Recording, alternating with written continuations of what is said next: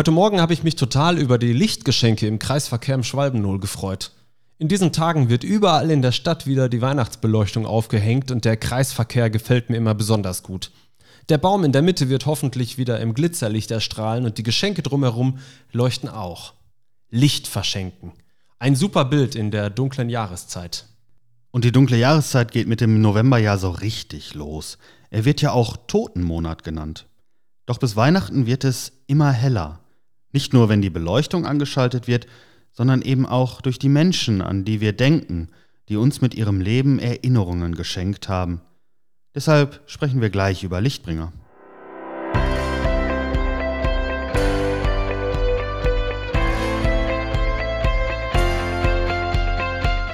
Bugwelle, dein Podcast über Aktuelles aus dem Pastoralverbund Attendorn.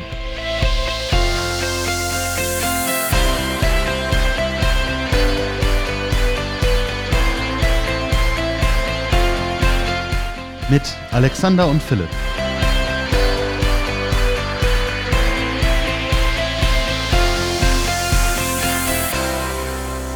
Schön, dass du eingeschaltet hast. Spannend, wie sich das gerade wandelt. In der Gesellschaft nimmt die Bedeutung des Novembers als Totenmonat ab. Gleichzeitig nimmt die Suche nach dem Licht aber zu. Und Philipp hat vor einigen Wochen das Bild der Lichtbringer mitgebracht. Mir hat das sehr gefallen weshalb wir gleich mit dir darüber sprechen möchten. Doch zuerst hören wir einen Impuls von Schwester Maria Thekla. Ich mag diese Zeit zwischen den Jahren. Sowohl die Zeit zwischen Weihnachten und Neujahr, aber fast noch mehr die Zeit von Christkönig bis zum ersten Advent. Auch hier haben wir ja einen Jahreswechsel. Das alte Kirchenjahr geht mit dem Fest Christkönig mit einem Blick auf die Erfüllung aller Verheißungen vom Reich Gottes zu Ende. Der neue Kirchenkreislauf beginnt. Wieder dürfen wir, beginnend mit dem Advent, den Weg unserer Erlösung mitgehen. Von der Menschwerdung unseres Gottes über Tod, Auferstehung und Geistsendung bis zum endgültigen Anbruch der Gottesherrschaft. Immer wieder wird uns auf diesem Weg die Möglichkeit gegeben, ein bisschen mehr von diesem Geheimnis unseres Glaubens zu verstehen. Dürfen wir unseren Weg als Christen neu an unserem Vorbild und Menschenbruder Jesus Christus ausrichten. Es fühlt sich für mich an, als wenn mir jedes Jahr neu ein Buch mit noch unbeschriebenen Seiten geschenkt wird. Es wartet darauf, dass ich es aufschlage und die Seiten mit meinem Leben fülle. Für mich ist das immer wieder neu ein Zeichen der Hoffnung und ein Grund großer Freude und Dankbarkeit. Mir fiel in den vergangenen Tagen ein passendes Gebet aus einem Jahreskalender in die Hände. Möge Gott die Linien vorzeichnen, auf denen die Geschichte deines Lebens tanzen kann. Möge Gott deiner Erzählung Tiefe und Leichtigkeit, Spannung und Glück geben. Möge Gott zwischen den Zeilen das Dunkel aufhellen, die Abgründe ausfüllen. Möge Gott dir gute Begleiter schenken, und selber dir ein guter Begleiter, Anfang und Ende sein. In diesem Sinne wünsche ich Ihnen allen einen guten Jahreswechsel. Ihre Schwester Maria Thekla. Danke für deinen Impuls, liebe Schwester Maria Thekla. Der Jahreswechsel ist ja immer etwas, was erstmal zu einem ganz komischen Zeitpunkt kommt, wenn wir aufs Kirchenjahr schauen. Äh, umso schöner, dass wir jetzt ähm, dieses Thema Lichtbringer dabei haben, die uns ja darüber auch hinweg begleiten. Und deswegen, Philipp, sag mal, ähm, du hast das Thema Lichtbringer mitgebracht. Was meinst du eigentlich damit, wenn du von Lichtbringern sprichst? Bei Lichtbringern denke ich immer an die Heiligen, die jetzt in dieser Jahreszeit kommen, im November und im Dezember. Zum Beispiel den heiligen Martin, wenn dann die Lichterkinder mit ihren Laternen durch die Straße gehen. Die, diese Heiligen, die bringen etwas von dem Licht von Christus in die Welt und machen, egal wie dunkel es ist, in den verschiedenen Situationen, machen die Helligkeit und bringen die Liebe Gottes und die Hoffnung in die Welt. Bei Martin sind es die Kinder, aber ich denke auch direkt an das Lied Sonne, Mond und Sterne. Es ist ja auch so, dass man in der dunklen Jahreszeit viel häufiger den Nachthimmel sieht. Die Sterne am Himmel sieht, die man im Sommer eigentlich so gar nicht mitbekommt. Da sind es dann die lauen Sommerabende. Ähm, was für Heilige sind das denn dann neben Martin? Was gibt es denn da noch für Heilige?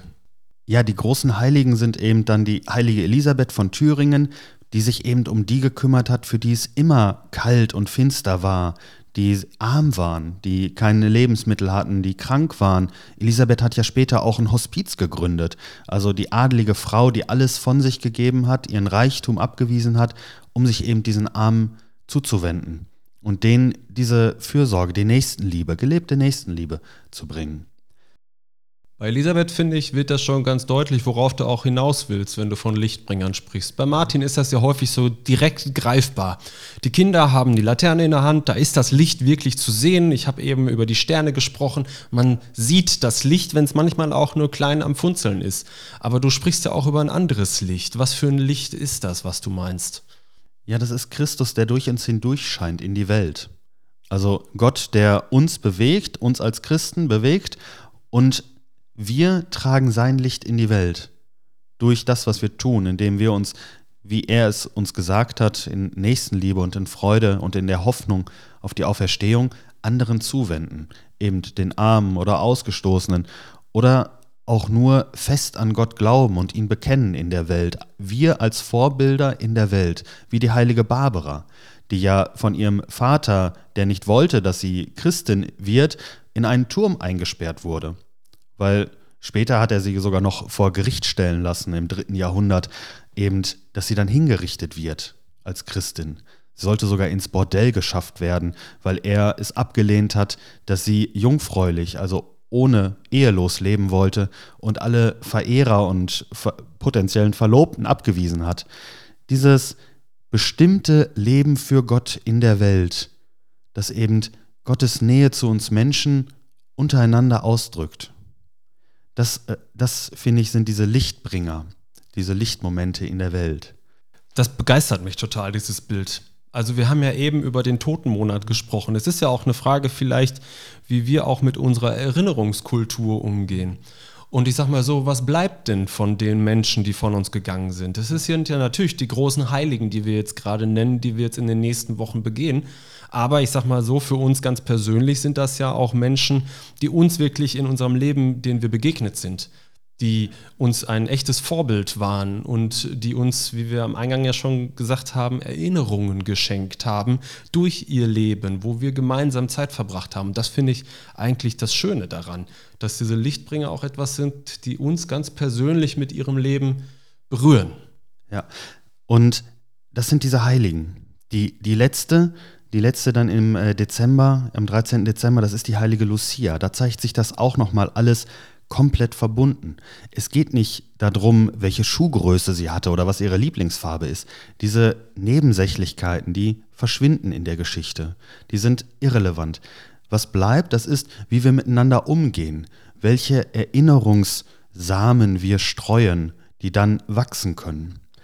Ich bin immer begeistert von dem Bild der Friedhof, wo wir unsere letzte Ruhe finden, als Garten der Erinnerung, wo eben diese Erinnerungen, die wir mit den Menschen haben, um die wir trauern, die schon gestorben sind, die dort aufblühen können, die dort einen Ort haben, an, de, an dem wir uns daran erinnern können. Und die Heiligen sind für mich eben auch diese Erinnerungsträger, diese kleinen Samen, die mir zeigen können, ja, dort hat Gott, da hat Jesus durch Menschen in der Welt gewirkt und hat Erinnerungen geschaffen, wie es ist, wie die Welt sein kann, wenn wir füreinander einstehen, wenn wir diese genäst, die gelebte Nächstenliebe wirklich vollziehen.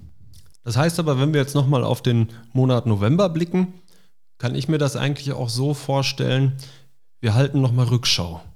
Nicht nur auf das letzte Jahr, nicht nur auf unser Leben, sondern wirklich auch auf unseren, unseren Glauben, dass welche Menschen uns vorausgegangen sind, an denen wir uns orientieren dürfen.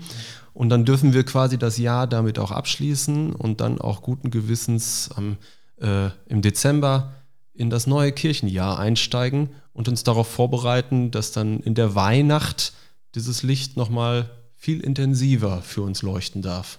Ja, es ist quasi dieser Brückenschlag. Der November beginnt mit dem Fest aller Heiligen. Da gedenken wir aller Heiligen. Und wer sind die Heiligen? Das sind die, die schon vollendet sind bei Gott. Bei Martin, Elisabeth, Barbara und Lucia. Das sind diejenigen, die uns die Kirche als Exemplare, als Beispiele, als Vorbilder vor Augen hält und die uns bekannt sind. Aber jeder, der bei Gott schon vollendet ist, ist ein Heiliger. Das heißt, auch unsere Verstorbenen, bei denen wir ja die Hoffnung haben, dass sie vollendet sind bei Gott, auch das können schon Heilige sein, die eben bei Gott genauso Fürbitte leisten wie eben Martin oder Elisabeth. Und Fürbitte leisten eben bei Jesus Christus, bei Gott, der in der Weihnacht Mensch wird, unter uns kommt und diesen Brückenschlag zurückbildet. Die Heiligen im Himmel verbunden in der Menschwerdung, in der Fleischwerdung auf der Erde. Also wir sind nicht getrennt von ihnen. Wir sind durch die Erinnerung und durch den Glauben an Jesus Christus sind wir immer verbunden mit allen Heiligen, die um uns herum sind und die die Welt erfüllen. Und einige, wie diese Lichtbringer, sind für mich Vorbilder, die mir zeigen können, ach guck mal, wie kann ich denn Gottes Liebe in der Welt leben? Philipp, ich bin dir sehr dankbar für diesen äh, Gedanken, für diesen Impuls, den du da mitgebracht hast und äh, dass du den jetzt auch mit uns geteilt hast. Mir hilft es jetzt auch nochmal sehr, die Weihnachtsbeleuchtung auch ganz anders zu sehen, anders zu füllen. Es geht um das Licht in unserem Leben, das, was unseren Glauben auch bereichert, die Menschen und das, was dann jetzt auch bald an Weihnachten dann kommen wird. Und äh, schön, dass wir darüber jetzt so äh, einmal uns intensiv austauschen durften. Gerne. Und damit gehen wir weiter zu den Terminen und Hinweisen.